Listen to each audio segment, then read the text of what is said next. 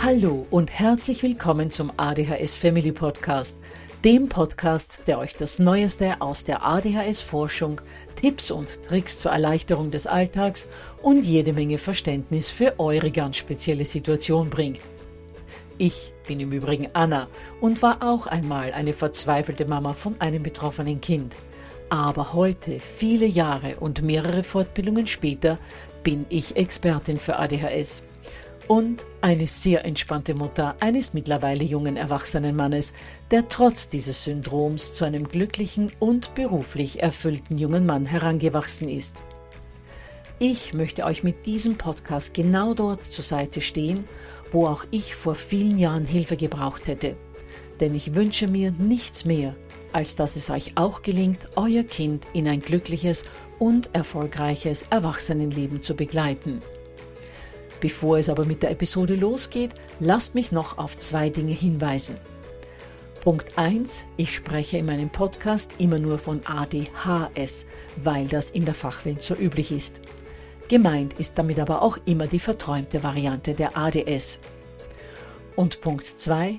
Die Werbungen, die im ADHS Family Podcast geschaltet werden, dienen der Finanzierung von Projekten, die der gesamten ADHS Community zugutekommen – denn sie werden für die Produktion von Erklärvideos für Kinder oder für das familiäre Umfeld, für die Informationsweitergabe an Pädagogen, Diagnostiker und Ärzte sowie für spezielle ADHS-Projekte herangezogen.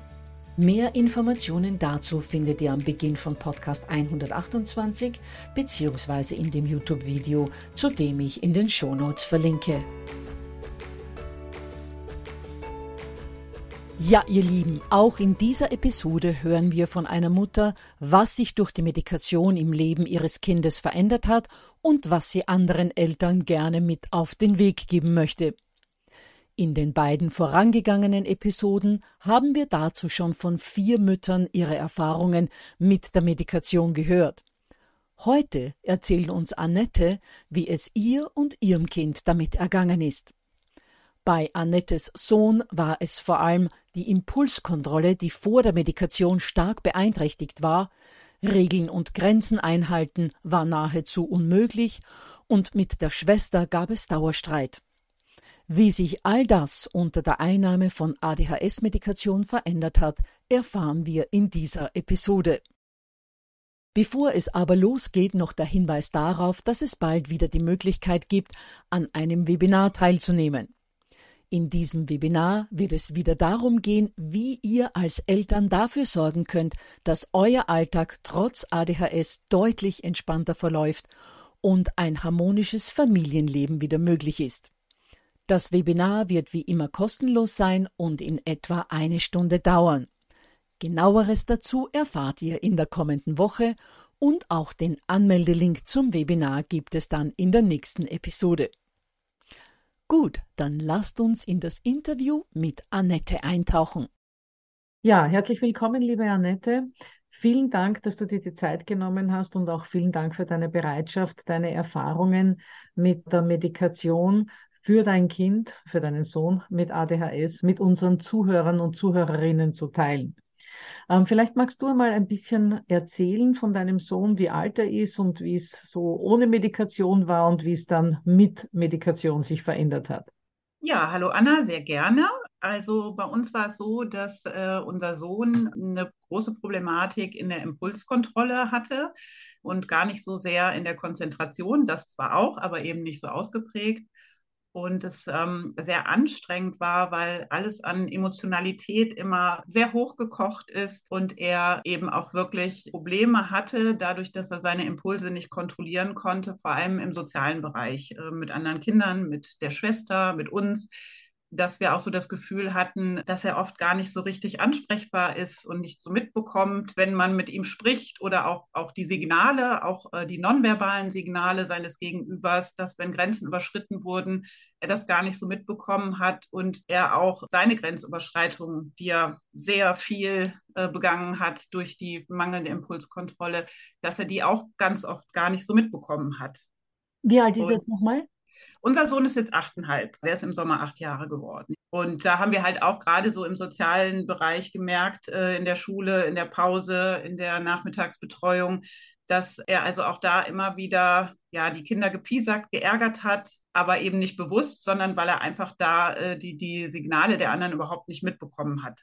Und äh, er dann auch immer gern so diese Impulse hatte im Vorbeigehen, weiß ich nicht, mal kurz auf den Popo zu hauen oder so Sachen zu machen. Und das fanden halt die anderen häufig nicht so lustig. Und ähm, das war also für uns schon eine große Problematik, auch im, im Bereich so Verkehrssicherheit, solche Geschichten. Also immer einfach auf die Straße rennen, ohne zu gucken, äh, mit dem Fahrrad auf die Ampel zu brettern, ohne zu bremsen. Ja, also es ist eigentlich in, in allen Bereichen so gewesen, dass wir so das Gefühl hatten, er, er kriegt sich selber äh, ganz schwer gesteuert und wir kriegen ihn halt auch nicht gesteuert. Das war schon eine große Herausforderung auf jeden Fall, ja. Ja, das kann ich mir vorstellen. Äh, das klingt auch wirklich gefährlich und das ist es ja auch. Es ist im Übrigen auch ein ganz starkes Argument für Medikation, dass Kinder mit ADHS sich sehr häufig in Gefahr bringen. Es ist ja auch die Unfallsrate in Studien erfasst deutlich höher bei betroffenen Kindern als bei neurotypischen Kindern.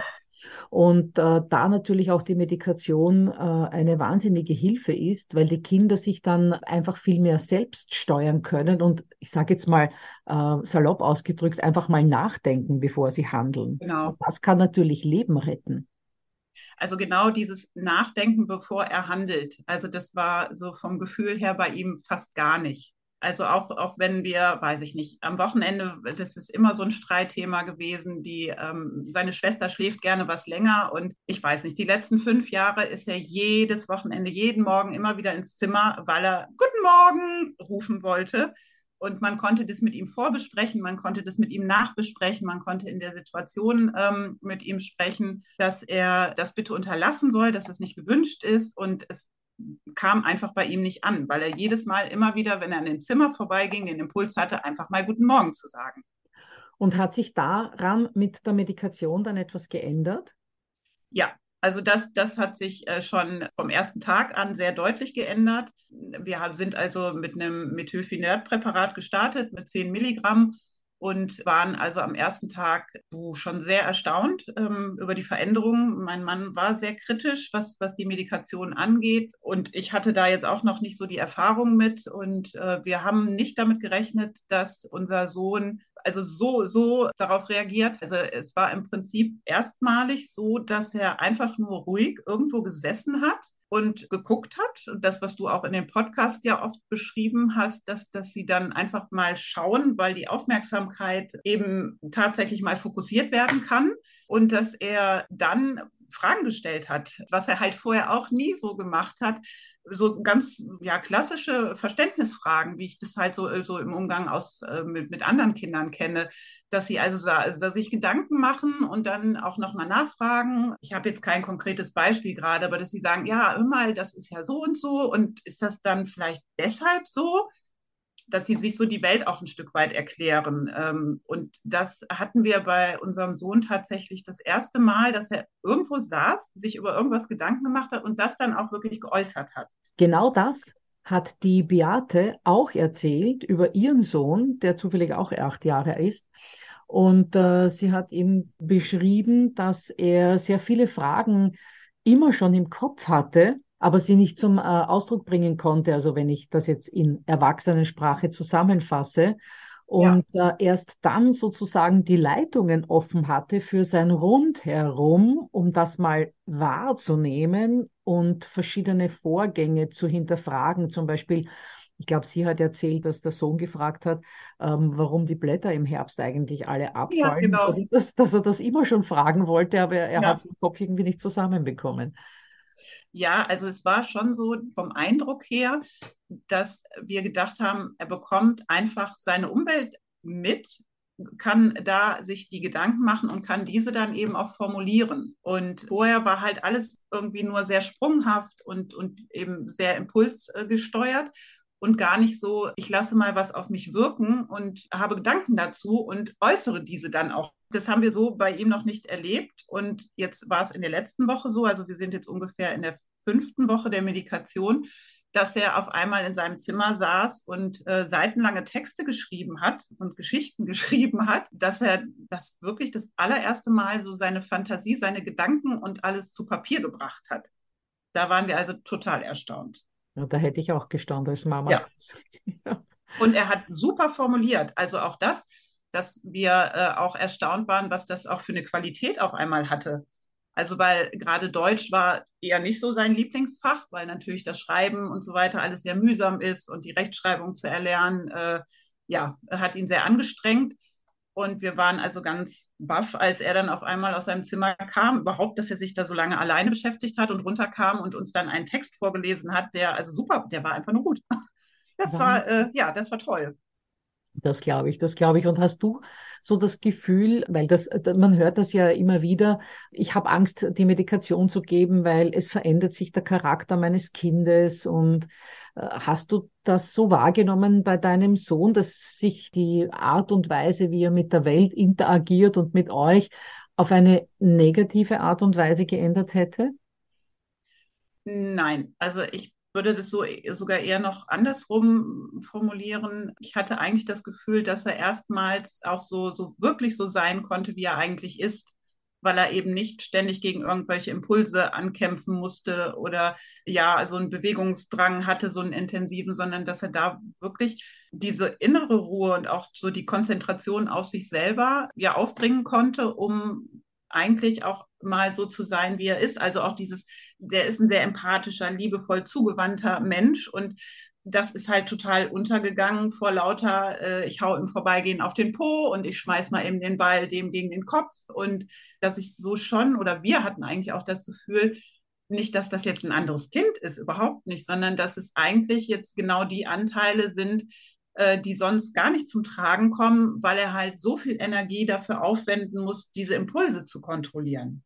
Ja, also äh, das, was du da erzählst, äh, das höre ich häufig von Eltern und es ist dann so schade, weil diese negativen Handlungsweisen, wie du sagst, Ball an den Kopf werfen, äh, mal irgendjemanden anstupsen, weil das ist ja so lustig, die die überlagern dann diese vielen positiven Eigenschaften, die nie zum Vorschein kommen können, weil die Kinder sich auch oftmals mit diesen äh, clownesken Dingen in Szene setzen wollen und äh, ihre ganzen ja, Unzulänglichkeiten, in ihren Augen Unzulänglichkeiten, damit sie die einfach mit irgendeiner äh, Clownerei übertünchen können und überlagern können. Und das ist dann auch gar nicht mehr notwendig, weil dann merken sie plötzlich, hey, ich bin richtig wirkmächtig ja. und ich brauche das eigentlich gar nicht mehr. Das heißt, du hattest nicht das Gefühl, dass dein Kind jetzt viel, viel ruhiger ist oder ich sage jetzt mal sediert in einem sitzt. Nein, gar nicht. Also es, es war auch an dem ersten Tag, als wir mit der Medikation begonnen haben, hatte unser Sohn nachmittags ein Handballspiel und ich kam ein bisschen später in die Halle. Ähm, da war gerade äh, Pause und äh, die Kinder sind aus der Halle nochmal in die Umkleide gegangen. Und ich habe also, bevor ich ihn gesehen habe, unseren Sohn schon gehört. Also er war immer noch temperamentvoll und lebhaft. Und das war das, wovor wir auch große oder wo wir sehr Sorge hatten, dass sich das äh, so auf sein, sein Temperament, seinen Charakter auswirken könnte. Und wir waren unfassbar froh, dass genau das eben nicht passiert ist, sondern dass wir das Gefühl hatten, er ist noch genauso lebhaft und er ist auch noch genauso laut, aber vielleicht nicht mehr ja in der Masse, äh, sondern er hat eben jetzt auch diese ruhigen Momente. Und was für uns auch nochmal ganz entscheidend war, dass er sein Verhalten auch dahingehend sich verändert hat, dass er viel mehr kooperiert hat. Wir haben vorher sehr gegen Widerstände immer arbeiten müssen, egal worum es ging. Und das war auch das, was unser Sohn uns dann zurückgemeldet hat, dass er auch sagte nach dem ersten Tag, ich habe eigentlich gar nicht Nein gesagt, so viel. Das heißt, er ist auch selbst reflektierter geworden. Es ist ihm ja, sogar ja, aufgefallen. Ihm ist es aufgefallen, genau. Und es war auch so, ähm, wenn man ihn so fragt, er sagt eigentlich, viel würde er, würde er nicht merken, ähm, wobei wir also schon einen sehr deutlichen Unterschied merken. Aber das war das, was er also auch immer wieder formuliert hat, dass er nicht mehr so viel Nein sagen muss. Das ist auch etwas äh, Interessantes, was du da jetzt gerade ansprichst. Viele Eltern fragen natürlich ihr Kind, auch ich würde fragen, logischerweise, ähm, merkst du einen Unterschied? Und so viele Kinder, vor allem jüngere Kinder, sagen, nö, ich merke gar nichts. Ja. Das Umfeld merkt es aber deutlich. Und das finde ich auch recht angenehm für das Kind, wenn es sich nicht verändert fühlt. Manche Kinder, äh, vor allem je älter sie werden, desto häufiger passiert das, sagen sehr wohl, dass sie einen Unterschied spüren, formulieren das aber in der Regel sehr positiv. Sie sagen, ich bin sortierter im Kopf, ich kann mich jetzt besser konzentrieren. Das mit den Hauses funktioniert einfach viel besser. Aber je kleiner die Kinder, umso häufiger bekommt man die Antwort, nö, ist nichts anders. Aber so wie wir jetzt gerade eben festgestellt haben, ist sehr wohl deutlich anders, vieles ja, also wir haben am Wochenende äh, geben wir ihm äh, das Medikament nicht und da merken wir einen sehr deutlichen Unterschied. Äh, das ist also ähm, ja sehr spürbar. Er ist dann also eben genau so, dass er wieder, ach, ich weiß es nicht, die Hose durch die Gegend pfeffert, die landet fast im Klo und der springt mit Socken in die Badewanne und ähm, das ist schon so, dass man denkt, oh mein Gott, äh, das haben wir früher die ganze Woche gehabt. Und was ich auch faszinierend fand, dass also auch wenn das Medikament von der Wirkung her nachlässt, also am Spätnachmittag und am Abend, es hat trotzdem Auswirkungen, so glaube ich zumindest auf sein Verhalten, dass er ähm, ja etwas selbstreflektierter ist und vor allen Dingen auch also dahingehend, dass er viel schneller einlenkt. Dass er also auch mal sagt, ja, stimmt, nee, mache ich jetzt. Und so Aussagen hatten wir früher nie. Also das war wirklich, die Auseinandersetzungen waren so massiv und ihm war das auch so unfassbar wichtig, dass er immer recht haben muss. Also er geht da viel, viel souveräner mit solchen Situationen um. Also das sind ja ganz viele positive Auswirkungen, die die Medikation da in vielerlei Hinsicht für euren Sohn äh, gebracht hat. Du hast zuerst gerade angesprochen die Zeit, in der die Medikamente nicht mehr wirken. Ja. Wie, wie, gestaltet sich diese Zeit? Merkt ihr da so etwas wie einen Rebound oder ist das einfach nur, okay, ja, wir merken jetzt, es ist es draußen, weil jetzt ist es so wie vorher? Oder wie, wie gestaltet sich diese Zeit für euch und euren Sohn? Also in erster Linie merken wir es, glaube ich, daran, dass er wesentlich lauter wird. So die erste Zeit war schon so, als hätte jemand an der Musikanlage den Lautstärkeregler bis an den Anschlag gedreht. Und das war wirklich auch relativ punktgenau. Also nicht so, dass sich das jetzt über, weiß ich nicht, eine Stunde langsam gesteigert hätte, sondern man merkt auf einmal, oh, jetzt ist, jetzt ist er wieder sehr laut. Jetzt hört man ihn wieder durchs ganze Haus. Und ähm, die motorische Unruhe äh, hat auch zugenommen. Aber was eben weniger geworden ist, auch dauerhaft, äh, ist dann schon, dass, dass er eben immer so in die Opposition geht. Also er ist viel kooperativer und man kriegt ihn auch schneller aus den Situationen wieder heraus. Also früher war es halt so, dass man dann wirklich, oh, ich weiß nicht, mit Körperkontakt, mit lauter Stimme, mit ich weiß nicht, was ihn erst erreicht hat. Und das hat sich auch verändert, obwohl die Lautstärke und die motorische Unruhe schon wieder ganz schön nach oben sich entwickeln. Wenn und, äh, das Medikament glaube, äh, dann so gegen 16, 17 Uhr nicht mehr wirkt, meinst du? Ja, genau, ja. Ja, Wahnsinn, Annette. Also das sind ja wirklich ganz tolle Verbesserungen, die da aufgrund der medikamentösen Unterstützung sich bei eurem Sohn aufgetan haben. Gibt es noch irgendetwas, das du unseren Zuhörerinnen und Zuhörern gerne mitgeben würdest? Ja, ich glaube, so aus unseren Erfahrungen heraus würde ich jetzt ganz subjektiv empfunden sagen, man braucht gar nicht so Sorge haben oder sich auch eng, also nicht so viel Angst haben, dass man dem Kind da irgendwas äh, Schlimmes antut, irgendwelche schlimmen Substanzen äh, zur Manip Manipulation des Kindes äh, anwendet, sondern dass es im Prinzip so rückblickend ähm, eigentlich eher so ist, dass man dem Kind dadurch wirklich ganz viel hilft und dass ich jetzt auch sagen würde, wir hätten es eigentlich viel früher machen müssen, weil dadurch wäre es für unseren Sohn viel, viel einfacher gewesen und auch für uns viel einfacher gewesen. Also auch was die Beziehung angeht, weil das ist ja schon alles sehr, sehr belastend.